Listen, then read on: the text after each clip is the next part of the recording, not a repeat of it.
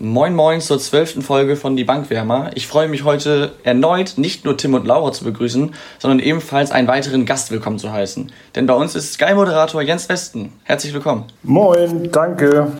Geht's euch allen gut? Alles bestens. Ja, alles fit. Ging schon mal schlechter. Ja, sehr schön. ja, ist doch schön zu hören.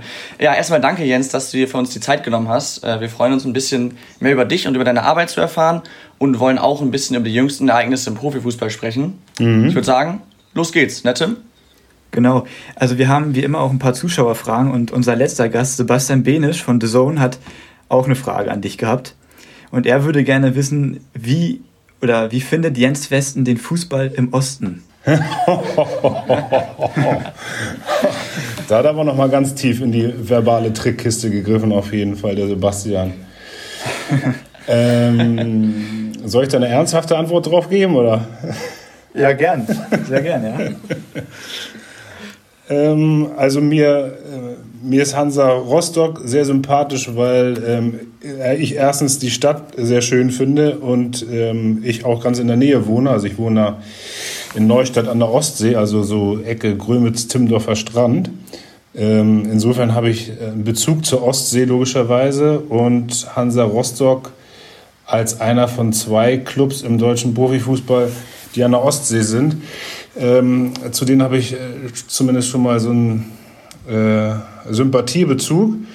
Ähm, und ich war eben häufig auch da, damals, als sie noch in der zweiten Bundesliga gespielt haben oder auch noch zu Bundesliga-Zeiten. Und dazu habe ich ähm, auch einen freundschaftlichen Draht zu Martin Piegenhagen, ähm, der da mittlerweile seit einem guten Jahr, würde ich mal sagen, Sportvorstand ist.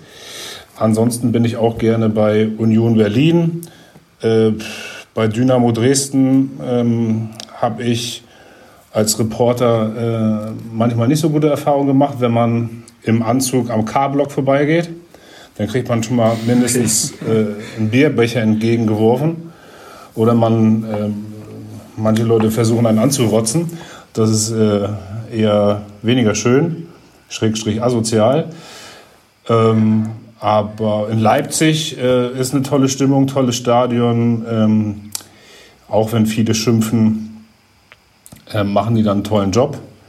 Ähm, ja, die haben viel Geld, aber mit viel Geld muss man erstmal viel machen.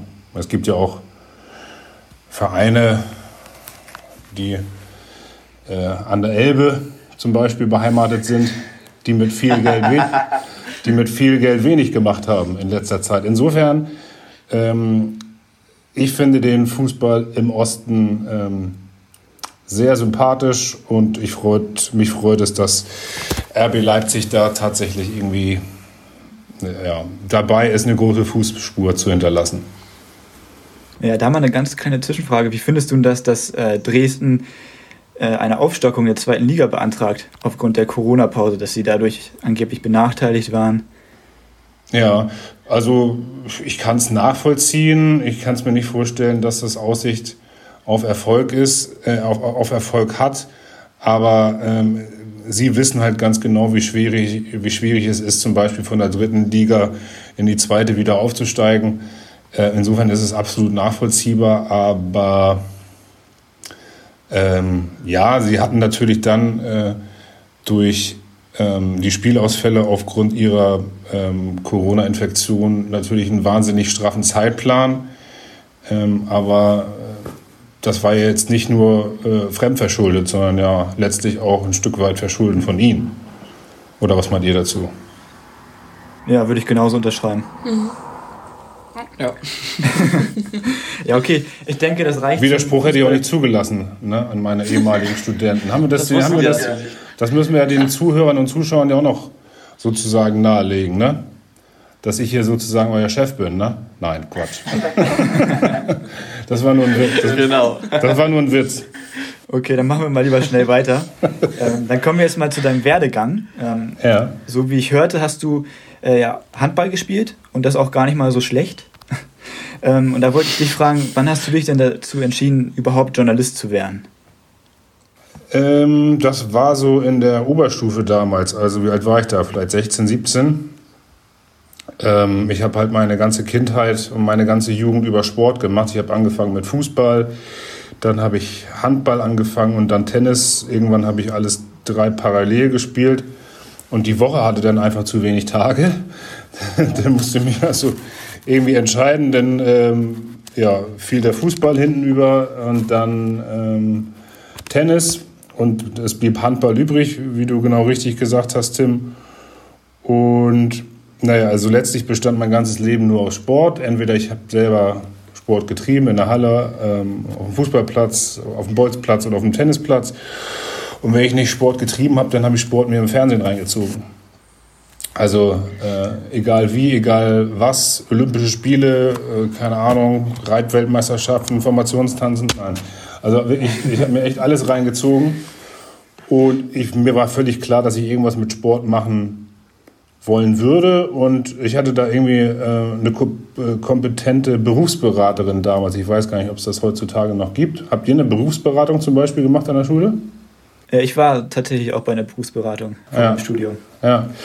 Ähm, bei uns gab es das nicht. Nee, also nee. damals in der Oberstufe kam halt eine Berufsberaterin vom Arbeitsamt, hieß es damals noch, zu uns in die Schule und die hat mit jedem ein, ein persönliches Gespräch äh, geführt und uns nach den Interessen befragt. Und ähm, als ich dann sagte, äh, ich kann eigentlich nur Sport und ich will eigentlich nur Sport und entweder am liebsten machen und damit Geld verdienen oder dann darüber reden.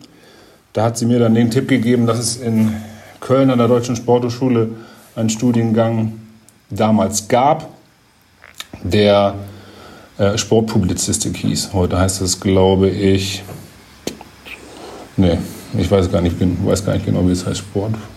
Auf jeden Fall nicht mehr Sportpublizistik. Sport und Medien oder irgendwie sowas. Und diesen Tipp hat sie mir gegeben und den habe ich dann äh, ohne Plan B verfolgt und habe dann ja, studiert mit eben auch dem Wunsch und mit dem Ziel, Sportjournalist zu werden. Ähm, du sagst Deutsche Sporthochschule Köln. Gab es damals da auch schon diese äh, Sporteignungsprüfung und war die sehr hart? Weil was ich bisher mal mitbekommen habe und gehört habe, ist das ja schon ein recht straffes Programm da. Also alle, gefühlt alle Sportarten und auch recht anspruchsvoll. Ja, ähm, also es gab diesen Eignungstest damals und das Anspruchsvolle waren nicht jeweils die verschiedenen äh, Anforderungen in der Disziplin selbst, die fand ich jetzt nicht so dramatisch, wie zum Beispiel 200 Meter Schwimmen in 4 Minuten 15, daran kann ich mich noch erinnern. Und zwar, ich kann mich deswegen daran erinnern, äh, die Erzähl Geschichte erzähle ich, äh, erzähl ich euch gleich, die ist echt lustig. Da müsst ihr mich nochmal dran erinnern und nochmal drauf ansprechen. 4 Minuten 15 Schwimmen, 200 Meter. Oder drei Klimmzüge am Hochreck. Ähm, springen musste man, glaube ich, 3,90 Meter oder irgendwie sowas. Also lange Rede, wenig Sinn. Ähm, die Herausforderung war, das alles an einem Tag zu machen, also wirklich alle Sportarten, Schwimmen, Touren, Tennis, Mannschaftssportart, äh, Leichtathletik und dann zum Schluss ein 3000 Meter Lauf. Also wirklich äh, bei, 35, bei 35 Grad äh, in Köln um die Jahnwiesen herum musste man noch 3000 Meter laufen. Ähm, also man musste alles ein bisschen können und wenn du halt irgendwas nicht konntest, dann warst du gelackmeiert, weil du durftest, durftest nur ein Defizit haben, so hieß es damals. Und wenn du zwei Defizite hattest, dann warst du durchgefallen und dann warst du halt auch nicht zum Studium zugelassen. Das eine Defizit hätte man nochmal nachholen können in der Nachprüfung. Also ähm, ja, das Gesamtpaket war anspruchsvoll. Okay. Ja, ich hatte dann mal eine Doku im NDR drüber gesehen und äh, ich glaube, das ist relativ ähnlich immer noch tatsächlich dann. Also, mm, ja. Und du hast es im ersten Anlauf geschafft, oder? Ja. Ja. Also das Einzige, was ich nicht so gut konnte, war war Touren. Also da habe ich tatsächlich nochmal mit meinem ehemaligen Sportlehrer bei uns am Gymnasium dann äh, so eine kleine Trainingseinheit gemacht. Äh, hatte mir, also musste man Aufschwung, Umschwung, Unterschwung machen und am Barren ein paar Sachen und Handstand abrollen. So, das waren so die Anforderungen. Und ja, das war so gerade das, was ich, was ich konnte. Bin halt relativ groß, groß gewachsen und ähm, war auch nicht besonders äh, beweglich. Und ähm, naja, das war halt äh, die Schwierigkeit. So, und jetzt erzähle ich euch kurz mal die Geschichte mit den 200 Meter äh, Schwimmen, 4 Minuten 15. Also, ähm, es war dann ähm, als sozusagen Erstsemester dann natürlich immer ein großer Spaß. Ähm, Schadenfreude ist die beste, äh, die größte Freude. Dann denjenigen zuzugucken, die halt sozusagen ein halbes Jahr später gekommen sind und die Eignungsprüfung gemacht haben. Also als dann natürlich ganz, ganz erfahrener Erstsemester ähm, äh, sich darüber kaputt zu lachen, äh, wie dann die, die äh, Nachfolger oder Nachkömmlinge sozusagen äh, sich, äh, sich anstellen. Und der große Sport war es eben, bei den 200 Metern Schwimmen oben in der Schwimmhalle zu stehen. Und dann haben sich dann ja sechs, sieben, acht ähm, Leute aufgereiht auf den Startblöcken. Und dann hat man immer eine Mark damals äh, darauf gesetzt, auf denjenigen, von dem man glaubte, dass er es äh, auf jeden Fall schafft.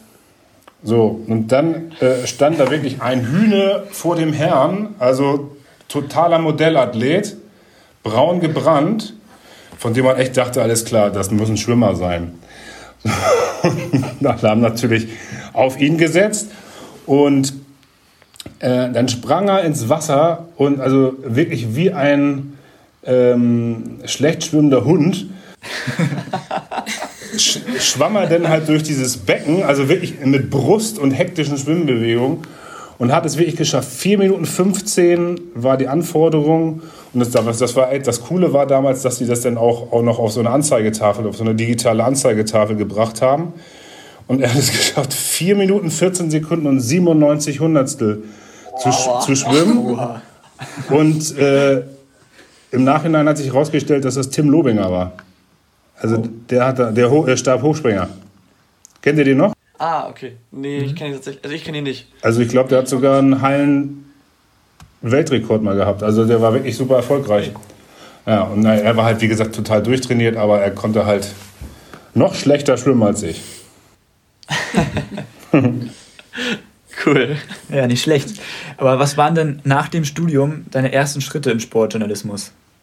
Ich habe während des Studiums schon ähm, beim Sportinformationsdienst, beim SID als studentische Hilfskraft äh, gearbeitet und habe ein Praktikum bei Premiere gemacht. Das war der Vorgänger von Sky. Und ähm, dann auch noch in den Semesterferien bei den Lübecker Nachrichten, das ist hier die Regionalzeitung.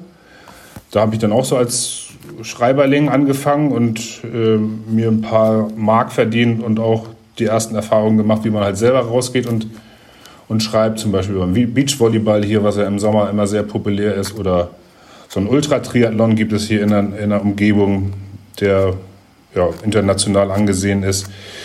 Und da habe ich halt so meine ersten Schritte gemacht und genau, das würde ich also wirklich auch jedem empfehlen, ähm, auch wenn er vielleicht studiert oder sowas, auf jeden Fall erstmal auszuprobieren, ob einem das überhaupt liegt, ob einem das Spaß macht äh, oder auch welches Medi Medium zum Beispiel ähm, einem liegt oder am meisten reizt.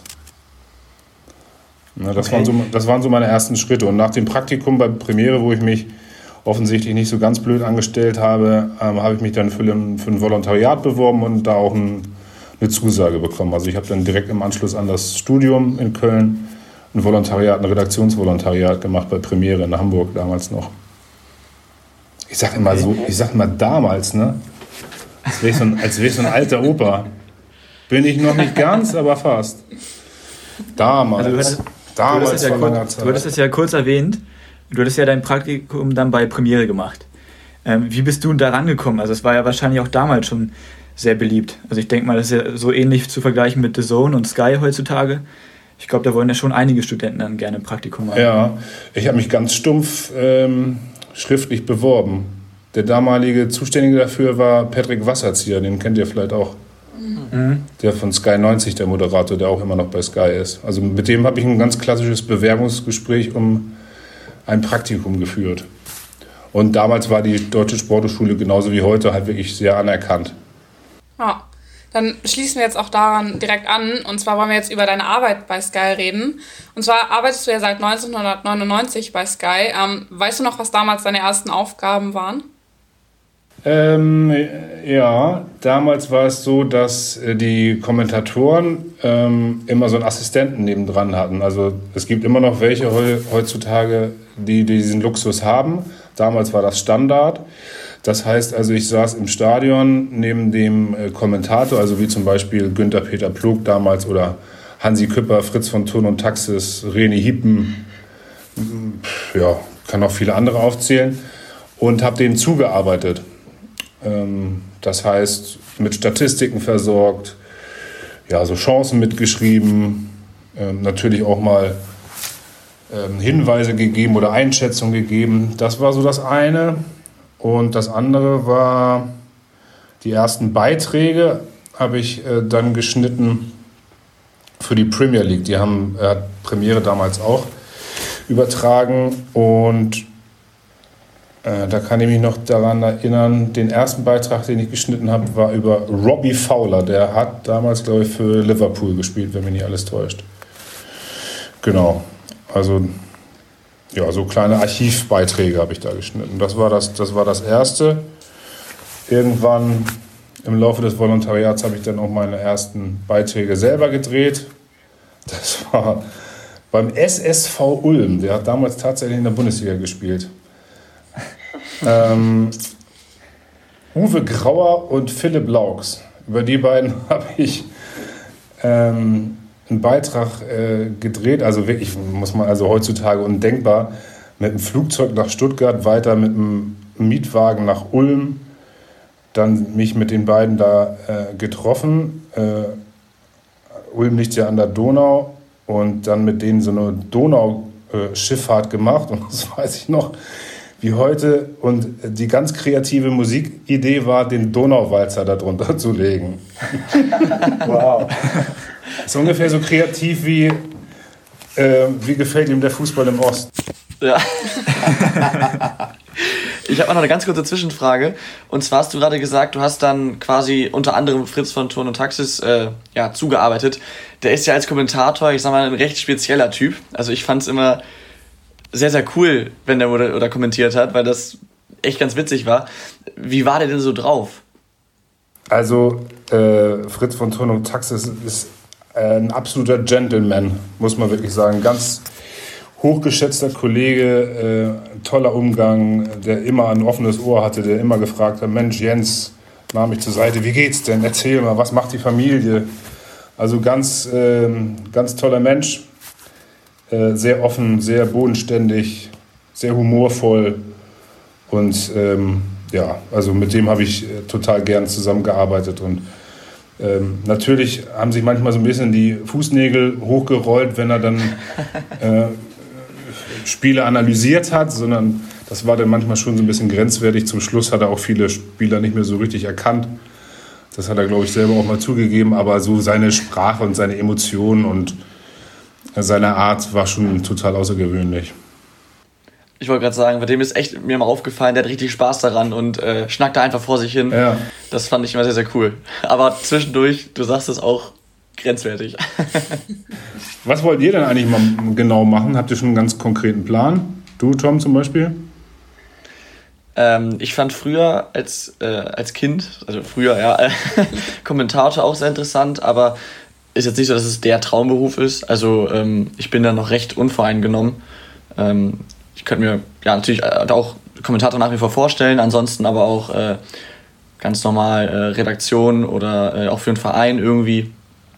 Da muss ich mal gucken, was kommt. Und du, Laura? Ja, also ich möchte eigentlich ähm, zu einem Verein gehen, das ist so mein Ziel. Und da dann in der Presseabteilung arbeiten. Mhm. Hast du was zum Lieblingsverein? Die anderen beiden sind der HSV-Jungs hier, ne? Tim und Tom, oder? Nee, nee, nee. ich bin Werder. Echt? Ja. Ein HSV und ein Werder-Fan machen einen gemeinsamen Podcast? Zwei HSV-Fans. Ah, ja. Also Laura genau. und ich sind beide Ach so, ja. verstehe, genau, verstehe. HSV-Fan. Ja. Es, es war gefährlich hier. Fragt sich nur, wer schlimmer getroffen hat jetzt gerade, ne? Ja. Aber als Fan muss man ja loyal sein, ne? In guten wie in schlechten Zeiten. Natürlich. Ja, ist manchmal aber schwierig. und achso, Tim, jetzt ist Tim noch dran. Laura will den so. Verein und Tim? Ja, also mein Traum war es halt eigentlich immer so der klassische Sportjournalist zu sein, aber mit der Zeit hat sich das jetzt auch so ein bisschen entwickelt, dass ich gerne für einen Verein arbeiten würde. Am liebsten dann halt natürlich für den HSV. Mhm. Aber mal schauen, was sich da so ergibt. Ja, alles mal ausprobieren, das wäre jetzt mal meine, meine Devise. Ne, einfach mal. Das ist ja so ein bisschen auch Ausschlussprinzip, ne? Kann ja auch gut sein, wenn man vieles ausprobiert und alles äh, liegt einem liegt einem nicht oder gefällt einem nicht und eins bleibt übrig. Dann weiß man halt, ja. was einem gefällt. Ich gebe ja noch, ich gebe auch noch schlaue Ratschläge hier. ja, kann ja nicht schaden. Genau. Ah. Wann hast du denn dein erstes Spiel moderiert und wie war das für dich? Also warst du vorher sehr aufgeregt oder war das eigentlich ganz entspannt? Ähm, also ich habe ja nicht gleich mit Moderation angefangen. Also wir unterscheiden ja so ein bisschen in Moderation und Field-Interviews. Ne? Also ein Moderator ist ja der, der tatsächlich die Zuschauer begrüßt und durch die ganze Sendung führt und also ein bisschen der, der Enker ist, ne? derjenige, der die Bälle verteilt, auch mal dann irgendwo hinschaltet oder sowas. Und ähm, Field-Interviews habe ich das erste Mal gemacht. Es müsste, glaube ich, so es war noch ein Volontariat, glaube ich. Also es müsste um 2000 rum gewesen sein. Das war Hertha BSC gegen den VfL Bochum. Das weiß ich noch. Da bin ich eingesprungen und äh, bin so ein bisschen ins kalte Wasser geworfen worden. Also da war ich auch ja gerade mal 25, also jetzt auch noch nicht so viel Lebenserfahrung, auch noch irgendwie ein junger Kerl. Und es war schon so, dass ich da äh, angespannt war, logischerweise. Also ich war damals jetzt nicht so einer, der gesagt hat, so, ach komm, gib ein Mikro her, ich mach das schon. Sondern ähm, schon einer, der da Respekt vor hatte. Ähm, aber ja, auch wenn man dann sah, dass das Mikro so ein bisschen gezittert hat vor Aufregung, war es dann nicht so scheiße, äh, dass sie mich nicht mehr eingesetzt haben, sondern ich habe das denn da schon regelmäßig gemacht. Und ähm, Moderation dann tatsächlich das erste Mal, ich würde mal sagen, vor 10, 12 Jahren das letzte oder das erste Mal und das war in der zweiten Liga. Ich habe dann eine ganz, eine ganz lange Zeit in der zweiten Bundesliga moderiert. Äh, das war Kaiserslautern gegen Kräuter Fürth. Also das sind schon auf jeden Fall Erinnerungen, die, die noch bei mir auf der Festplatte sind, die ich abrufen kann und die wahrscheinlich auch immer abrufbar sein werden, weil es natürlich schon äh, besondere äh, Momente waren, ne? besondere Erlebnisse. Ja, kann ich mir vorstellen. Ja. Aber ich freue mich auch, wenn ich das irgendwann mal mache. Nervosität äh, und Lampenfieber war bei mir auf jeden Fall schon lange, lange ein Thema und ähm, da bin ich wirklich sehr froh, dass ich mich da durchgekämpft habe, weil das war wirklich ein, ein Kampf. Also wenn man dann vor dem, was man ja eigentlich gerne macht, irgendwie sozusagen Hemmung hat, vielleicht sogar, ja, Hemmung hat oder wenn einem was nicht behagt, dann ist das schon blöd. Aber den Punkt haben wir leider, haben wir Gott sei Dank schon überschritten. Gibt es denn einen bestimmten Punkt, wo du dich während der Spiele auffällst? Äh, beim Fußball ist es so, dass wir immer am Platz an, direkt an, am Spielfeldrand haben. Da gibt es dann so einen Tisch mit zwei, drei Monitoren, wo dann verschiedene Bildsignale ähm, zu sehen sind, die wichtig sind für die Beobachtung des Spiels. Und beim Handball ist es häufig so, dass ich dann ähm, oben bei den Kommentatoren sitze, also ein bisschen erhöht. Ist es dann so, dass du irgendwie ein Spiel hast oder ein Interview, das dir besonders im Gedächtnis geblieben ist, weil das so außergewöhnlich war oder weil das einfach eine super coole Erfahrung war? Also ich durfte beim WM-Finale 2010 dabei sein zwischen äh, Spanien und den Niederlanden. Das war äh, was Besonderes. Ähm, in der Champions League habe ich viele coole Erlebnisse gehabt. Also einmal auch äh, in Anfield war ich, ähm, in Madrid, im Bernabeu. Ähm, ja, das sind jetzt und, und eben das WM-Finale 2010. Das sind jetzt so beim Fußball so die Erlebnisse oder Spiele gewesen, die am, mir am meisten in Erinnerung geblieben sind. Und jetzt so im Spiel, vom Spielverlauf her, kann ich gar nicht, nö, kann ich, habe jetzt nichts parat. Aber WM-Finale, wie gesagt, das war außergewöhnlich. Ja, cool. Also ich glaube, da wäre jeder gerne dabei gewesen. Ähm, noch eine kurze Nachfrage dazu. Äh, Gibt es vielleicht ein paar Spieler, Trainer, Verantwortliche, wie auch immer, mit denen Interviews besonders denkwürdig sind, jetzt vielleicht sowohl im Positiven als auch im Negativen? Ja, also Jürgen Klopp war wirklich immer eine große Herausforderung, weil man bei dem ja nicht weiß, was man, was man bekommt und der ja auch durchaus mal ordentlich Kontra gibt. Der hat mir mal unterstellt oder meinte so unter dem Motto, wie kann man, wie kann man so bescheuert sein, so eine dämliche Frage zu stellen. Das war irgendwie, keine Ahnung, Nuri Sahin wechselte von, von Madrid nach Dortmund zurück in der Wintertransferperiode und beim ersten Spiel stand er nicht in der Startelf. Er war auch nur eine Woche da oder sowas. Ich habe ihn dann einfach nur gefragt, warum, was ist der Grund dafür, dass Nuri Sahin nicht in der Startelf steht. Und er hat jetzt diese Frage für so äh, weit hergeholt empfunden, dass er meinte, wie kann man denn so bescheuert sein, so eine Frage zu stellen. Also was ich damit sagen, was ich damit sagen wollte, ist, dass ähm, der natürlich einer war und ist, bei dem man auf alles vorbereitet sein muss. Ja, Lucien Favre auf der anderen Seite ist halt zum Beispiel einer, mit dem es schwierig ist, weil er ja, immer super angespannt ist. Auch finde ich nach so vielen Jahren sprachlich da immer noch so ein bisschen Probleme sind, auch bei ihm, der auch letztlich häufig immer ähm, die Befürchtung hat, man wolle ihm was Böses. Die fallen mir jetzt mal so spontan ein. Also Jürgen Klopp im positiven Sinne oder auch Lucien Favre eher im, im negativen Sinne. Ja, zu Favre hätte ich ganz kurz eine Frage. Und zwar, unser letzter Gast war da sehr eindeutig und hat gesagt, dass die Bayern in der nächsten Saison keiner ärgern kann. Da wollte ich dich mal fragen, meinst du, dass ähm, Dortmund zusammen mit Favre und den Neuzugängen bisher vielleicht die Bayern ärgern könnte? Oder glaubst du, dass Favre vielleicht äh, nicht unbedingt der richtige Trainer ist in Dortmund? Naja, also ich finde schon, dass sie in der vorletzten Saison schon wirklich eine außergewöhnliche Saison gespielt haben. Ne? Also und äh, das eben mit dem neuen Trainer, äh, Trainer Favre. Also da finde ich, ähm, hat man schon seine Handschrift erkannt. Die letzte Saison war einfach, einfach nicht gut, finde ich, unterm Strich. Mhm. Also auch mit ihrer Zielsetzung dann tatsächlich ähm, die Bayern zu ärgern. Und wie viele Punkte waren sie letztlich hinterher? Elf? Zwölf? Irgendwie so ein Dreh. Oder? Weiß ich nicht mehr aus dem Kopf, aber auf jeden Fall waren es mehr als zehn. Sagt mir einen Grund dafür, warum es jetzt dieses Jahr anders werden sollte. Also, den sehe ich ehrlich gesagt nicht. Und ähm, mhm. die Bayern äh, im Zusammenspiel mit, mit Hansi Flick, das scheint einfach echt eine Einheit zu sein oder eine Einheit geworden zu sein. Ähm, ähnlich wie es vielleicht damals mit Jupp Heynckes war. Das muss man natürlich jetzt mal ein bisschen abwarten, aber es deutet vieles darauf hin, dass dass es so kommen kann wieder. Und also, wenn die Bayern in Topform spielen, dann sind wir uns, glaube ich, einig, dann wird ihnen keiner ans Bein pinkeln können, ob sie jetzt Dortmund, Leverkusen oder Leipzig heißen. Äh, und ich glaube, also ich glaube nicht, dass, dass die irgendwie einen Spalt aufmachen werden. Oder seid ihr da anderer Meinung? Nee, also ich halte Favre auch äh, für nicht unbedingt den besten Trainer in Dortmund, habe ich auch schon oft gesagt. Ich war damals ein großer Fan von Tuchel, da hat es dann natürlich auf der menschlichen Ebene ja nicht so super harmoniert. Aber ich bin auf jeden Fall nicht der größte Favre-Fan. Ja, okay. Ja, als, als Nicht-Bayern-Fan wünsche ich mir natürlich mal ein bisschen Abwechslung in der Bundesliga. Ja, also es geht mir, aber, geht mir, geht mir genauso.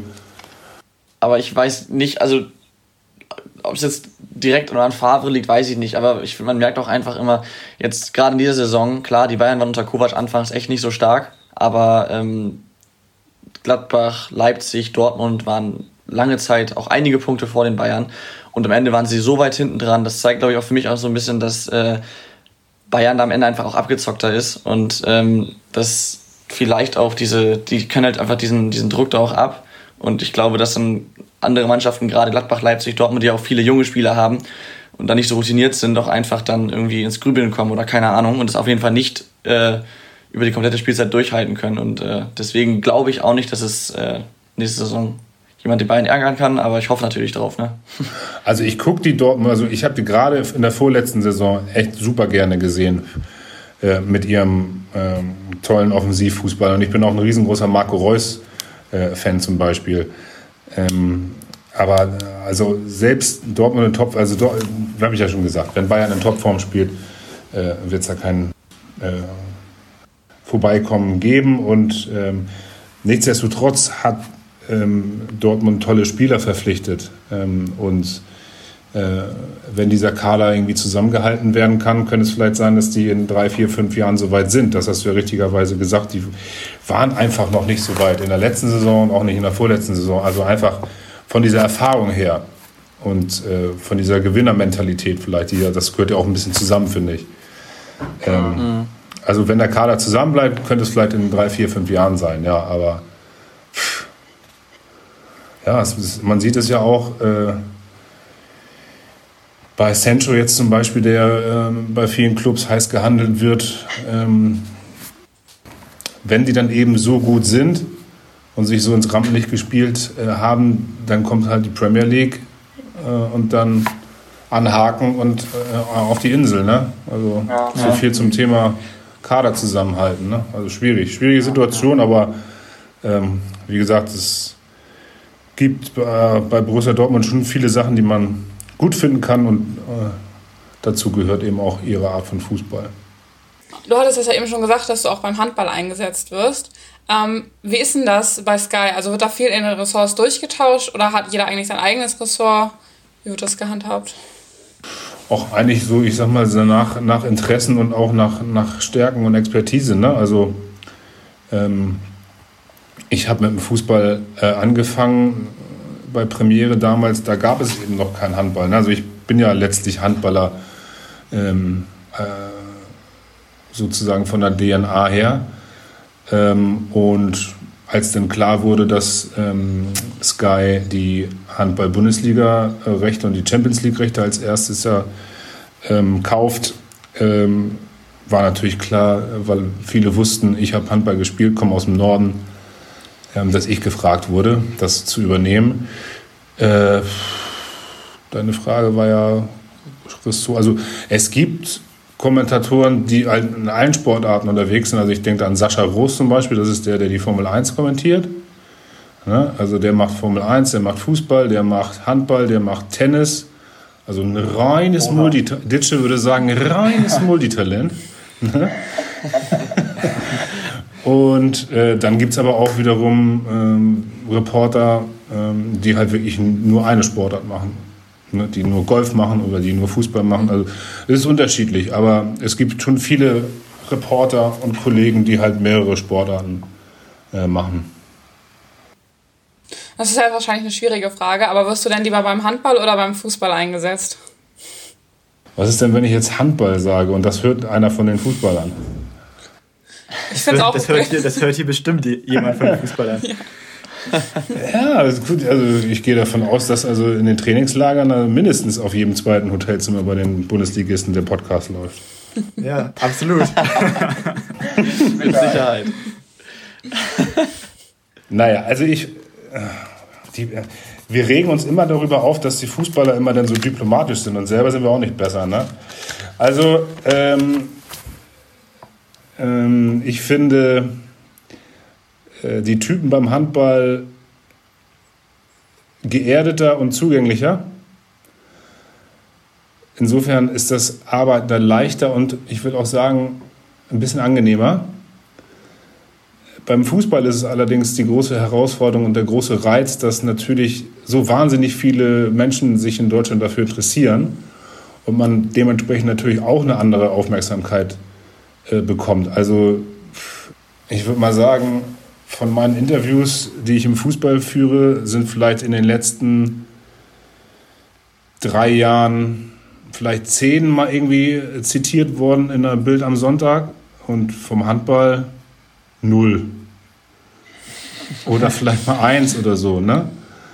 Das, was ich damit sagen will, ist, dass natürlich die größere Aufmerksamkeit ein Stück weit auch den größeren Reiz ausmacht und auch ähm, ja, die größere, heraus, größere, größere Herausforderung ist dann eben auch nochmal äh, journalistisch einfach äh, noch genauer zu arbeiten. Ja, kurze Nachfrage. Ähm, wie sieht denn da in der Regel ein Arbeitstag aus? Beispielsweise bei einem Samstagsspiel um 15.30 Uhr. Wann bist du da vor Ort und wie läuft das Ganze dann ab? Ja, ähm, also ich mache es eigentlich so, dass ich immer schon am Abend vorher anreise, weil ich ja ähm, in Neustadt an der Ostsee wohne und ähm, die Verkehrsanbindung halt nur so ein Medium ist. Also du fährst halt eine Stunde mit dem Auto nach, äh, nach Hamburg, beziehungsweise wenn du rechtzeitig am Flughafen sein willst, musst du halt äh, zwei Stunden vor Abflug äh, losfahren von zu Hause. Und Zugverbindung brauchst du auch erstmal von Neustadt nach Hamburg fast zwei Stunden. Und das ist mir dann am Samstagmorgen einfach zu viel. Einfach zu viel Reiserei und ich habe gerne irgendwie meine Ruhe und sobald ich dann irgendwie, sobald ich dann mal einen Zug verpasse oder in den Stau komme, dann werde ich irgendwie so ein bisschen nervös. Das nervt mich dann. Insofern umgehe ich das Ganze, indem ich dann immer schon am Abend vorher anreise. Und dann habe ich immer so ein bisschen Standardprogramm, äh, stehe ich meistens so um halb acht, acht auf. Dann gehe ich ein bisschen Sport machen, um die Birne frei zu kriegen. Entweder gehe ich laufen oder setze mich vielleicht im Hotel aufs Fahrradergometer, mache ein bisschen meine, meine Übung und dann ganz ausführliches äh, und äh, Frühstück in Ruhe mit Zeitungslektüre und klar, auf dem Smartphone gucke ich dann auch schon mal ein bisschen, bisschen quer und habe dann halt meine, Vorbereit meine Vorbereitungszettel habe ich dabei und ja, ähm, mache mir dann Stichpunkte zu den Interviews und zu den Live-Schalten zum Beispiel, die ich dann auf dem Programm habe. Wir bei Sky geht das Programm dann ja immer um 14 Uhr los und wir treffen uns um 12.30 Uhr. Das heißt also zwischen 8 Uhr und äh, 12.30 Uhr versuche ich mich selber irgendwie ein bisschen in Stimmung zu bringen und telefoniere dann natürlich noch viel mit, keine Ahnung, mit einem Manager oder mit einem Trainer oder mit einem Pressesprecher oder mit einem Spielerberater oder mit Journalistenkollegen zum Beispiel, um, damit ich einfach top vorbereitet bin auf das Spiel, was ich dann da äh, begleiten darf. Und das ist dann natürlich auch immer sehr unterschiedlich, äh, was man halt leisten muss. Ne? Es gibt Spiele, die besonders im Fokus stehen, weil sie aufgrund der sportlichen Situation sehr interessant sind, im Abstiegskampf oder im Meisterschaftskampf. Dann gibt es aber auch wiederum Spiele, ähm, die besonders im Blickpunkt stehen, weil es irgendwo einen Krisenherd gibt. Also keine Ahnung, äh, jetzt Schalke wäre natürlich wieder so ein Ding, wenn man es schaffen, hätte schaffen können, den Tönnies mal vor die Kamera zu bekommen dann ist natürlich der Aufwand deutlich größer und der Output, den man liefern muss, deutlich größer, als wenn es irgendwie, keine Ahnung, 12. gegen 14. ist oder sowas. Mhm. Aber das ist so der, das ist so die Regel. Und ja, wie gesagt, 12.30 Uhr treffen wir uns. Dann, danach wird ein technischer Check gemacht, ob alles, alles äh, spielt sozusagen. Und ab 14 Uhr liefern wir dann ja auch schon die ersten ersten Eindrücke aus den Stadien, dann Interviews, entweder live oder aufgezeichnet, vorm Spiel. Ja, und den Rest kennt ihr ja aus der Berichterstattung und nach dem Spiel eben Interviews ähm, führen, auf die Pressekonferenz nochmal mit den Journalistenkollegen checken und abgleichen, was sie für Geschichten sehen bei dem Spiel, was sie für Infos haben. Und dann wenn man nichts mehr tun kann, ab vom Hof. Das heißt, wie viele Stunden bist du dann quasi jetzt im Einsatz? Also 12.30 Uhr ist Treffen und dann wie viele Stunden? Ja, so meistens, die Pressekonferenzen sind meistens so um 18, 18, 15 zu Ende. Und um 18.30 Uhr äh, machen wir dann meistens noch so eine Nachbesprechung im Redaktionskreis, also alle, die von Sky an der Produktion beteiligt waren. Und naja, also eigentlich bist du schon, also wie gesagt, von 8 oder 9 Uhr an ähm, bin ich da schon auch unter Strom dann an so einem, an so einem Samstag. Ne? Also unter Strom meine ich, dass ich einfach umtriebig bin und versuche einfach Infos zu holen, ne? mir ranzuholen. Mm, okay. Naja, und äh, inklusive äh, Heimfahrt oder Weiterfahrt, äh, ja, sind das dann schon, keine Ahnung, 10, 12, 14 Stunden Tage manchmal. Aber das ist auch in Ordnung. Ja, ja ich finde das, also ich, ich dachte mir schon, dass es natürlich viel mehr ist, als es aussieht. Aber wenn man halt Fußball guckt, hat man halt maximal ab 14 Uhr, was man sieht. Und dann hat man ein paar Interviews, dann halt in der Pause noch und nach dem Spiel, dann ist es ja gefühlt vorbei. Aber da hängt natürlich noch viel mehr vorne und hinten mit dran. Das finde ich äh, recht, recht beeindruckend, sag ich mal.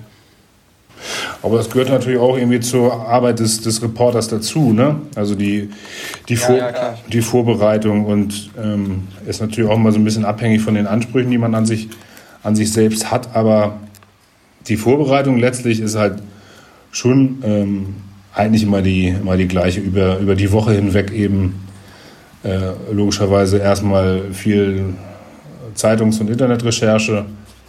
Und je näher das Spiel kommt, ähm, einfach ja, Kommunikation auf, auf allen Ebenen mit den Sky-Kollegen und das, was ich eben schon beschrieben hatte. Ne? Also es, es ist so ein bisschen so wie so ein Trichter, ne? der immer enger wird. Hm. Wir hatten ja auch eben schon über deine Nervosität geredet. Bist du dann immer noch nervös, wenn du Interviews führst? Oder hat sich das mittlerweile gelegt ein bisschen? Äh, zum Glück nicht nur ein bisschen, sondern es hat sich äh, deutlich gelegt im Vergleich von vor 15 äh, Jahren oder so. Äh, nee, also so eine richtige Nervosität ist es eigentlich nicht. Ähm, ja, eher so eine, so eine, eine Anspannung halt, das besonders gut machen zu wollen. So, würde ich mal sagen. Aber jetzt nicht mehr dieses Lampenfieber, oh scheiße, jetzt guckt mir jemand zu.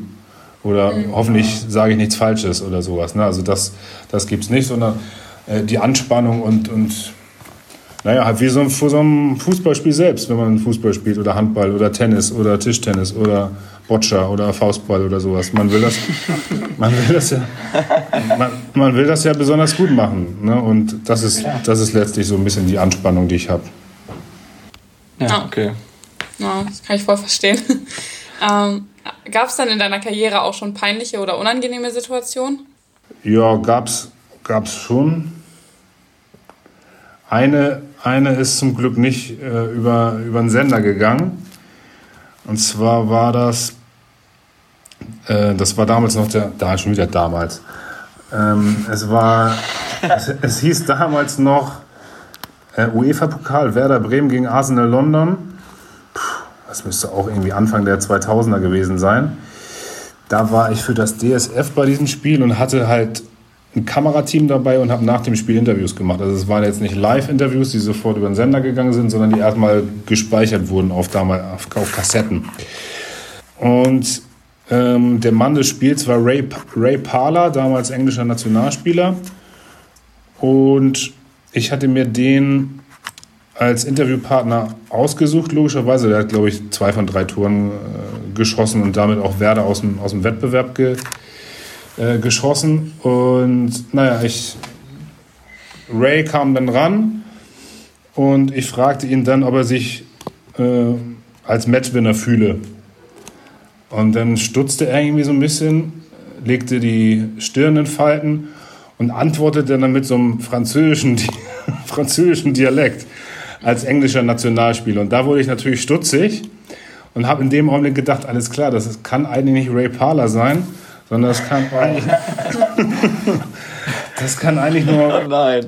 Grimondi sein, so, ähm, so hieß der. Nee, also ein Franzose auf jeden Fall spielte bei Arsenal. Naja, äh, letztlich war halt klar, es war nicht Ray Parler. Wenn das jetzt über den Sender gegangen wäre, wäre natürlich maximal peinlich gewesen. Mhm. Ähm, da gab es da, da gab's beim bei der ARD ja mal so eine Geschichte, da stand da stand Per Mertesacker beim, beim ARD-Kollegen nach dem Länderspiel und der AD-Kollege dachte, es wäre Marcel Janssen nach seinem, ähm, nach seinem Länderspieldebüt. Und als erste Frage sagte er dann, Marcel Janssen, äh, so, wie fühlt es sich an? Oder wie hat es sich angefühlt, zum ersten Mal mit, mit dem Adler auf, der. Adler auf der Brust aufzulaufen? Oh äh, oder ähm, beim Boxen hatte äh, ein Kollege von Premiere damals äh, den, ähm, wie heißt er nochmal, Howard Carpendale, ein Schlagersänger, am Mikrofon und dachte, es wäre Dieter Bohlen. Und sagte, und sagte Dieter Bohlen, wie, wie hat Ihnen der, äh, der Kampf gefallen? Und naja, und dann machte, sagte der, wollte der Carpendale ihn dann irgendwie auf die Schippe nehmen unter dem Motto, ja, ja, ähm, der Dieter ist schon gegangen, ja, hahaha. Und er hat es dann immer noch nicht gemerkt. Also zum Glück sind mir solche Dinger erspart geblieben, aber ja eigentlich nur, weil das damals nicht live war. Und andere peinliche Momente, nee, das war eigentlich der peinlichste, muss ich sagen. Ja. Dann geht's ja noch. Also ich finde, wenn man bedenkt, also wirklich, wie viele peinliche oder ja, unglückliche äh, Interviews dann da entstanden sind teilweise. Die hast du echt durchgeht oder noch jahrelang im Kopf. Ähm, ich glaube, das ist dann schon echt, echt, echt heftig. Müsst ihr mal gucken. Äh, Premiere Boxen, Dieter Bohlen, Howard Carpendale. Das ist auf jeden Fall eine Empfehlung. Und Per Mertes, per Mertesacker, Marcel Jansen und Wolfgang Natt-Wornick. Ja, das war der ARD-Kollege. Suchen wir mal raus. ja. Ich habe noch eine geile Geschichte, das hat aber nichts mit Fußball zu tun. Okay. Es, gab mal, es gab mal eine Sendung, die hieß äh, Traumhochzeit mit Linda de Mol. Und ähm, also unter dem Motto peinlicher TV-Augenblick. Es gab so ein Spiel irgendwie, wo es darum ging, dann äh, passende Antworten zu haben oder äh, wie harmonisch ist die Beziehung, denken die das Gleiche, so. Und die, die dann wurden sie immer hintereinander befragt und erst wurde der Mann befragt von Linda de Mol und da ging es dann irgendwie darum, ähm, wo hattet ihr das letzte Mal Sex? Und dann sagte er, überlegte er kurz, ja, äh, auf, auf dem Küchentisch. So, äh, und dann ging es halt eben darum, es gab einen Punkt dann dafür, wenn er, sie jetzt auch gesagt hätte auf dem Küchentisch. Und dann kam sie dran, wurde äh, befragt und äh, na, wann, habt, äh, wann habt ihr das letzte Mal Sex gehabt? Oder wo habt ihr das letzte, wo habt ihr das letzte Mal Sex gehabt? Und dann überlegte sie so, nee, das kann ich doch jetzt nicht sagen. Und, hä, und was hat denn Klausi dazu gesagt? Ja, Klausi hat es äh, zugegeben und äh, war überhaupt gar kein Problem. Es war ihm auch überhaupt nicht unangenehm. Na gut, dann sage ich es auch. In Po. oh. könnt, ihr euch, könnt ihr auch rausschneiden. Könnt ihr auch rausschneiden, wenn es zu schlüpfrig ist. Ach Quatsch. Aber auch, oh, ja. aber auch ein legendärer TV-Augenblick. Aber das, das habe ich, hab ich aber irgendwie mal gegoogelt, aber das habe ich nicht gefunden. Traumhochzeit. Okay. Küchentisch und Po wahrscheinlich. Naja, nur ein kleiner Exkurs. Ja, ja. ja genau. Ähm, wir haben jetzt ja schon sehr viel über, dein, ähm, über deine Arbeit und über deinen Berufsweg erfahren. Jetzt wollen wir noch mal ein bisschen was über dich erfahren. Und zwar haben wir so ein paar Kurzfragen, um dich noch ein bisschen besser kennenzulernen. Und zwar ähm, würden wir gerne wissen, was, welcher Fußballverein ist, ist denn dein Lieblingsverein? Kann ich echt keine, keine äh, äh, eindeutige Antwort äh, drauf geben. Also es gibt keinen Verein, wo ich jetzt wirklich Fan bin. Ähm, okay. Ich habe früher als kleiner Junge zu Zeiten von Karl-Heinz Rummenigge ähm, und ähm, Dieter Höhnes in Bayern-Bettwäsche geschlafen. Die Zeiten sind jetzt vorbei, überraschenderweise. Ähm, also da war ich wirklich, als kleiner Junge war ich Fan vom FC Bayern. Äh, das ist äh, heute bin ich da neutral, aber also ich habe Sympathien für die, alle Nordvereine, so würde ich mal sagen. Egal, ob es jetzt HSV, St. Pauli oder Werder Bremen heißen oder Hannover oder Wolfsburg oder wen haben wir noch vergessen? Was waren sie eigentlich? Das war dritte Jahr Lübeck. Lübeck, genau. ähm, ja, für die interessiere ich mich schon irgendwie am meisten und für die habe ich äh, allesamt äh, mal ein bisschen mehr, mal ein bisschen weniger Sympathie, aber so richtiger Fußballfan bin ich nicht, auch wenn das, wenn das eine langweilige äh, Antwort ist. Fußballfan bin ich doch, klar, aber nicht Fan für einen einzelnen Verein. Okay. Ähm, moderierst du lieber oder führst du lieber Interviews? Moderieren. Moderieren. Wieso? Weil der der individuelle Spielraum größer ist. Also da hat man natürlich einfach eine größere Variation. Da geht es halt nicht nur darum, Fragen zu stellen oder Interviews zu machen, sondern auch ja, einfach Dinge einzuordnen, zu analysieren, zu bewerten. Das ist einfach ein bisschen umfangreicher und vielseitiger. Okay.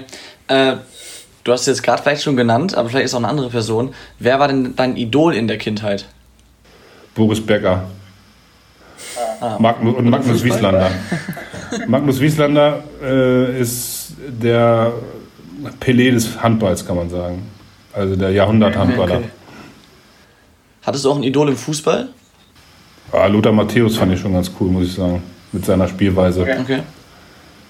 Mit dem wären bestimmt noch Interviews cool gewesen früher. Bitte? Mit dem wäre bestimmt auch ein Interview früher cool gewesen.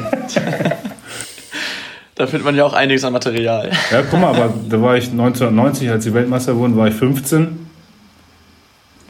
Da war halt schon auch eine, eine prägende Zeit so, ne? Jürgen Klinsmann ja, ja, hat da damals eine geile WM gespielt. Thomas Hessler. Aber es sind ja wahrscheinlich leider welche, die ihr gar nicht mehr Fußball spielen sehen habt, oder? Nee. nee Genauso wie bei mir, wie bei mir Uwe. Was? Nee, mach ruhig, Entschuldigung. ähm, genauso wie bei mir Uwe Seele oder Franz Beckenbauer, die habe ich halt nicht mehr live gesehen. Mhm. Ja, wo du gerade Jürgen Klinsmann sagst, äh, wer war denn für dich oder wer ist für dich der beste Fußballtrainer in Europa? Jürgen Klinsmann. ja, Jürgen Klopp natürlich. Ja, gut, okay. Ich denke mal, das wäre alle einer Meinung. Mit weitem Abstand zurzeit. Schon wirklich be absolut beachtlich, was der da schon wieder auf die Beine gestellt hat. Echt, für den ziehe ich alle Hüte. Ja. ja. Ähm, bevor wir jetzt gleich noch ein bisschen äh, über, die, über die abgelaufene Saison sprechen oder über die äh, Themen, die wir noch äh, hatten, jetzt in der jüngeren Vergangenheit, wer war natürlich der ja, Verein der Saison, sag ich mal? Du meinst jetzt in der abgelaufenen Saison? Genau. Fußball. Wir reden über Fußball-Bundesliga. Ja. Mhm. ja. ja. Oder ja. auch zweite Liga, wenn man möchte. HSV zum Beispiel. Ja, vielleicht eher weniger. Also Freiburg ringt mir schon irgendwie immer viel Respekt ab, auf jeden Fall. Da wird Laura sich freuen. Mhm. Ich bin auch der Meinung.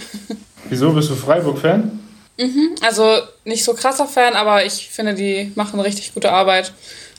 Also das ist mir sehr sympathisch. Ja. Die holen halt, finde ich, immer wieder jedes Jahr das Maximale raus. Leipzig finde ich schon auch ganz beachtlich. Äh, Champions League Viertelfinale. Schon auch toll. Ne? Mhm. Da sind auch einfach auch viele Spieler, die eben auch auf dem Niveau noch nicht die Erfahrung haben. Genauso wie Nagelsmann ja auch. Ne, der hat ja auch noch ja. nie in einem Champions League Viertelfinale ges gespielt. Ich glaube, das äh, hat ihnen so ein bisschen den Zahn gezogen in der Bundesliga. Wenn sie nicht in der Champions League so weit gekommen wären, denke ich mal, hätten, wären sie auf jeden Fall auch Zweiter geworden. Ja, Freiburg und Leipzig sind jetzt mal so zwei, die mir, die mir spontan einfallen. Ähm, von den anderen finde ich, Gladbach oder Leverkusen ist, ist jetzt für mich kein großer Unterschied.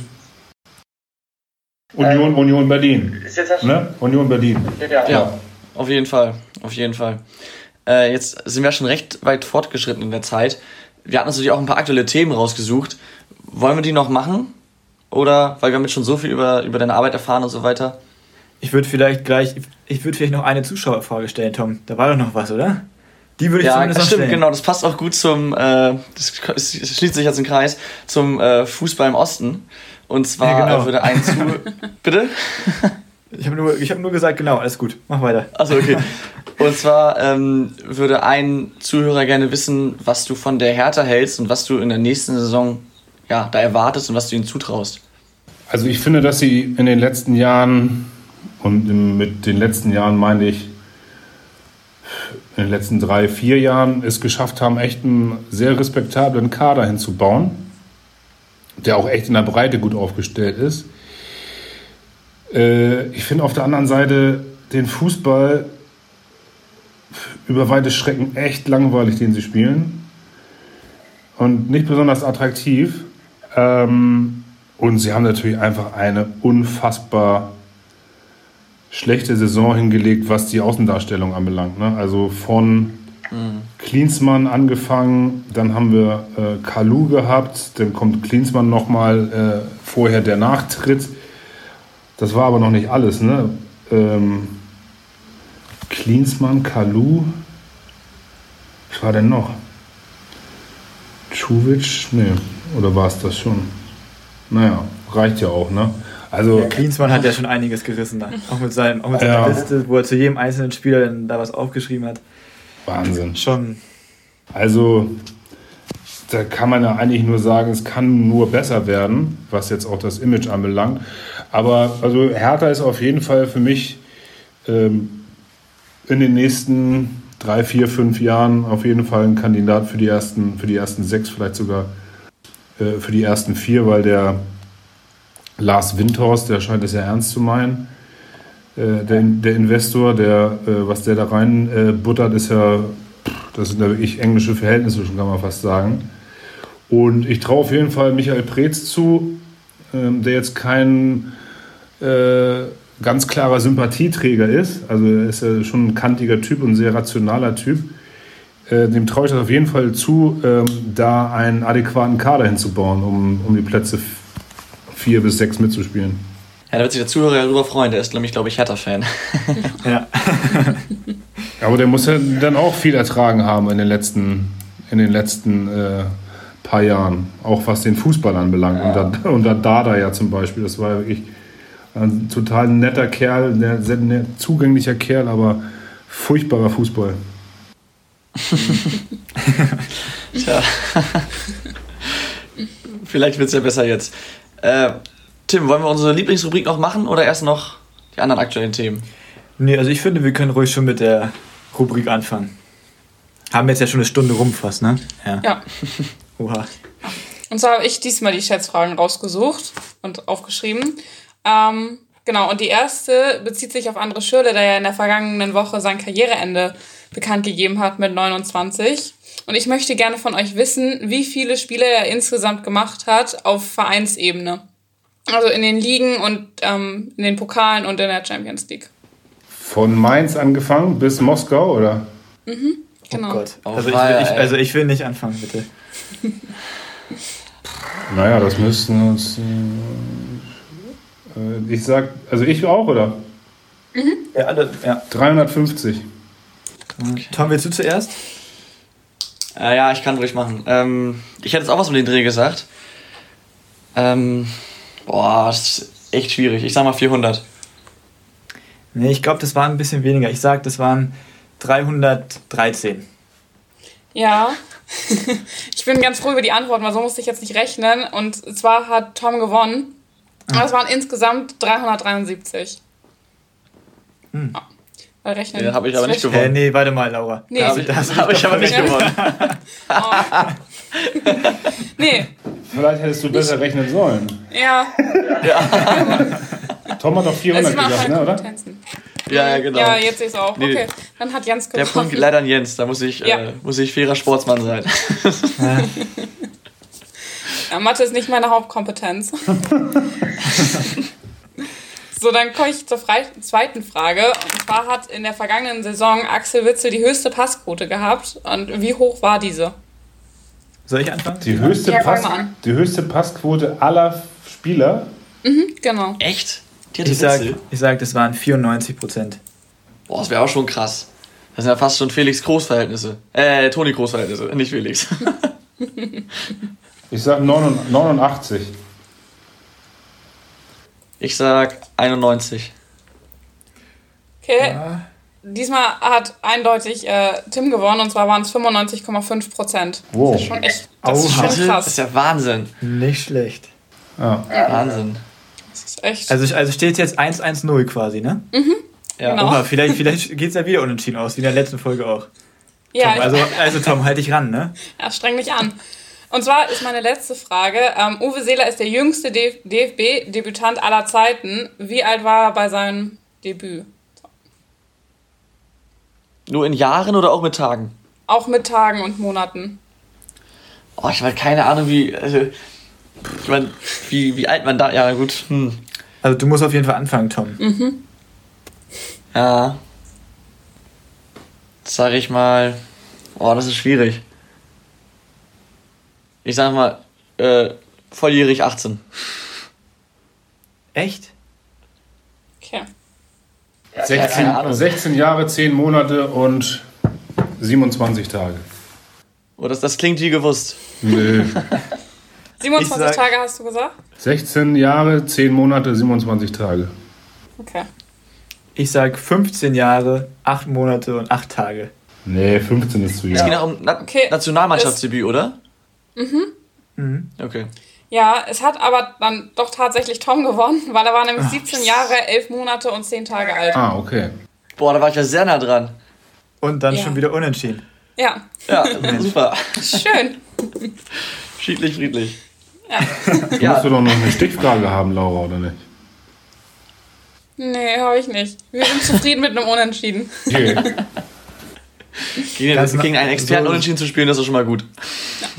Und Bremen spielt ja ganz gern unentschieden. ja, äh, damit wären wir am Ende schon angekommen. Äh, Nochmal vielen Dank, Jens. Es war sehr interessant, hat Spaß gemacht. Äh, hoffentlich dir auch. Ja. Ähm, Dankeschön. Und ja, auch an die Zuhörer wie immer vielen Dank fürs Einschalten. Wir hoffen, es hat euch auch gut gefallen und ja, lasst wie immer gerne Feedback da. Nächste Woche hören wir uns leider nicht, denn auch wir verabschieden uns jetzt in die Sommerpause und werden ja irgendwann vor Saisonbeginn wieder starten. Wann genau erfahrt ihr dann über unsere Instagram-Seite oder halt natürlich dann, wenn ihr diesen Podcast abonniert. Äh, bis dahin macht's gut. Vielen Dank an alle treuen Zuhörer da draußen und bis bald. Ciao, ciao. Tschüss alle.